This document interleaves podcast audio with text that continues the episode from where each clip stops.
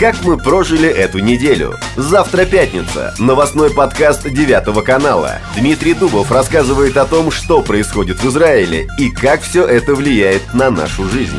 Слушайте нас на всех цифровых платформах, а также в мобильном приложении 9 канала.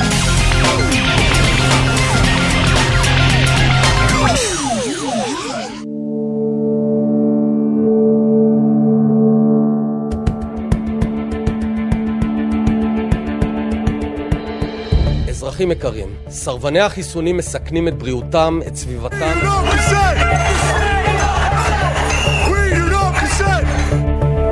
Сказать по правде, я боюсь. Это, наверное, нормально, опасаться чего-то нового, неизвестного, малопонятного. Логика рационального поведения предполагает наличие информации, необходимой для принятия того или иного решения. Мы взвешиваем все за и против, просчитываем риски, и чем больше этой информации, тем легче это решение принять. В теории. На практике есть много чего такого, в чем мы не разбираемся, просто потому что и не обязаны. Для этого есть профессионалы. Не всем же быть врачами, к примеру.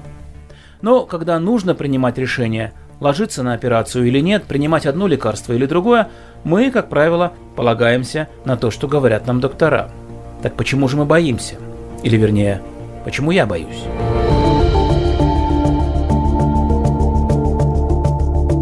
Когда эта зараза только появилась, кстати, ровно два года назад, в ноябре 19 мы ничего о ней не знали и, конечно же, оказались психологически не готовы к тому, что вирус, зародившийся где-то на другом конце планеты, так быстро покорит весь мир. Но самым страшным было для нас то, что про него ничего толком не могли сказать те, чьим мнением мы доверяли – Медики лишь разводили руками и говорили, что им потребуется время для того, чтобы хотя бы понять, что это вообще такое коронавирус SARS-CoV-2. Но темпы заражения поражали, смертность росла, ковид в простонародье назвали короной, подчинив ей свои жизни. Мы изменили свое поведение, страны закрыли границы, маски стали необходимым аксессуаром, а периодический дефицит чего угодно – от яиц до туалетной бумаги вводил нас в ступор. Лишь старики, которые помнили голодные годы, говорили нам, что все это не страшно, все может быть гораздо хуже. А мы боялись неизвестности. Надеялись на то, что это временно, максимум до ближайшего лета. Но вирус не уходил, появлялись мутации, варианты, локдауны повторялись один за другим. Лето пришлось провести дома, терпение заканчивалось, Появились ковид-диссиденты, утверждавшие, что никакого коронавируса и нет вовсе. Ну или он есть, но не так уж он и ужасен, не страшнее обычного гриппа. Так все и продолжалось, пока не появилась она. Та самая надежда в виде вакцины от коронавируса. Казалось бы, вперед. И тут произошло самое неожиданное. У ковид-диссидентов появилась компания – антипрививочники. Психолог Елена Шкловская, здравствуйте. Здравствуйте, Дмитрий. Какова природа этого отрицания? Где ее корни? Ну, во-первых, я думаю, что природа всего этого – это страх. И страх – это эмоция или чувство, возникающее из-за ощущения опасности. А почему люди сейчас чувствуют э, опасность? Потому что это страх перед неизвестностью. То есть мы получаем какой-то новый препарат, который э, Э, не прошел достаточно испытаний. Эм, я не говорю на я не говорю о том, что на вот этот момент, да, но впоследствии мы не знаем через несколько лет, как э, он может э, повлиять. И поэтому у некоторых людей возникает страх перед неизвестностью. Но ведь мы доверяем, как правило, доверяем врачам. Понятно, что вся эта ситуация для нас новая – но ведь для того медики и существуют. Почему люди стали бояться того, что говорят нам врачи? Вообще надо сначала сказать о том, что существуют люди более тревожные и менее тревожные. И, соответственно, более тревожные люди реагируют на э, все новое с э, такой с чувством опасности, да, воспринимают все новое, потому что э, очень важно э, отметить, что э, страх в принципе, это базовый инстинкт человека, который э, делится на три категории. Есть биологические инстинкты, да, страх биологический, который э, в принципе, защищает человека от опасности. Есть э, социальный страх, то есть э, э, общественный, связанный как бы с поведением в обществе, да. И есть экзистенциональный страх, это когда страх, э, допустим, страх э, э, перед жизнью, страх бессмысленности жизни.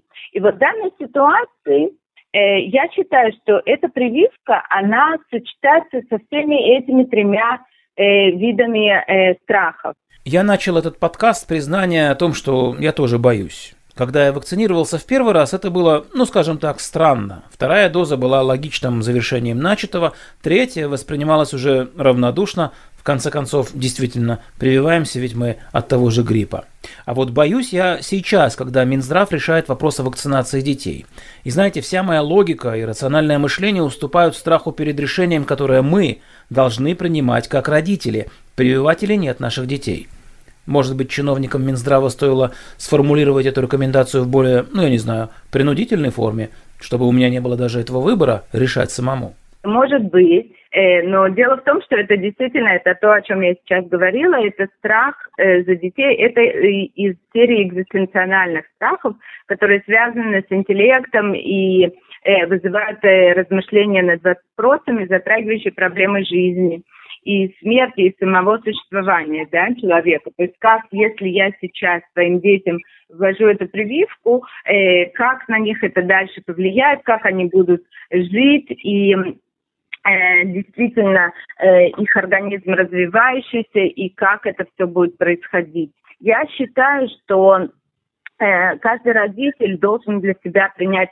то решение, которое ему подходит. Как я и сказала в самом начале, более тревожные родители не будут прививать своих детей.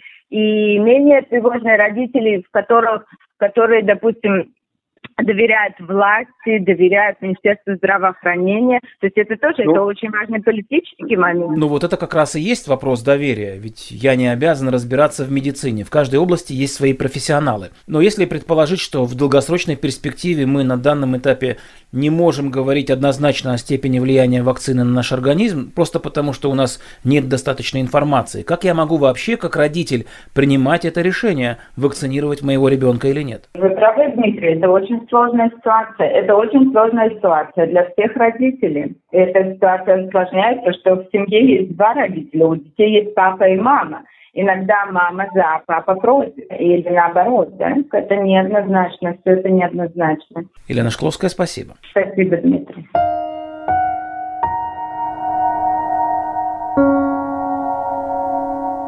Хорошо, предположим, что информации у нас действительно мало. Но мы, как я и сказал уже неоднократно, не специалисты. А что говорят медики? Доктор Анна Глухов, семейный врач, больничная касса «Клолит». Здравствуйте. Здравствуйте, добрый день. Можем ли мы действительно говорить о том, что в долгосрочной перспективе пока еще рано утверждать, что вакцина от коронавируса не повлияет на наш организм? Смотрите, в медицине, как правило, есть очень мало вещей, которые абсолютно новые, и большинство нового – это хорошо забытое старое, и все элементы как-то повторяются. Естественно, что вакцина от короны – это не единственная вакцина, которая тоже новая, вакцины появляются постоянно, и есть вакцины, которые новые для людей старше 65, есть вакцины новые, которые дают грудничкам. Точно так же появляются и новые лекарства, которые более новые, более современные, современные, более чистые. И, как правило, лекарства, которые входят в массовое употребление, это тоже не что-то, что 30 лет до этого использовалось. То есть это тоже, опять же, какие-то клинические исследования, которые протекают несколько лет. Поэтому если мы посмотрим на вакцину от коронавируса, именно те, которые сегодня есть в Израиле, если не включая AstraZeneca, а, скажем, Pfizer и Moderna, те, которые на сегодняшний день это основная вакцина, которую люди получают в Израиле, то это вакцина, которая основана на информационной РНК. В принципе, эти вакцины э, начали развиваться еще 10 лет назад, то есть это не настолько новое, это не что-то, что сделано с нуля в последние недели. Э, клинические испытания было достаточное количество человек для того, чтобы э, сказать в первую очередь о э, безопасности и эффективности. В то же время, если какое-то новое лекарство, его получают тысячи человек, миллионы, то вакцину, которую делали по всему миру, мы сегодня видим, что это сотни миллионов людей, э, и мы можем получить информацию о каком-то влиянии вакцинации. Об отдаленных последствиях на сегодняшний день мы однозначно знаем, что отдаленные последствия от коронавируса, от перенесенного заболевания гораздо-гораздо-гораздо гораздо тяжелее, чем какие-то гипотетические последствия от вакцинации, которые могут быть. Скажите, вас как медика не удивило это проявление внезапного недоверия определенной части общества к врачам? Причем не только у нас в Израиле, это происходит по всему миру. Вы знаете, я тоже долго думала над этим вопросом, и вот объяснение, которое я нахожу э, сама для себя, скорее всего, это все-таки связано с большим потоком информации, которая выливается на людей через газеты, телевидение, интернет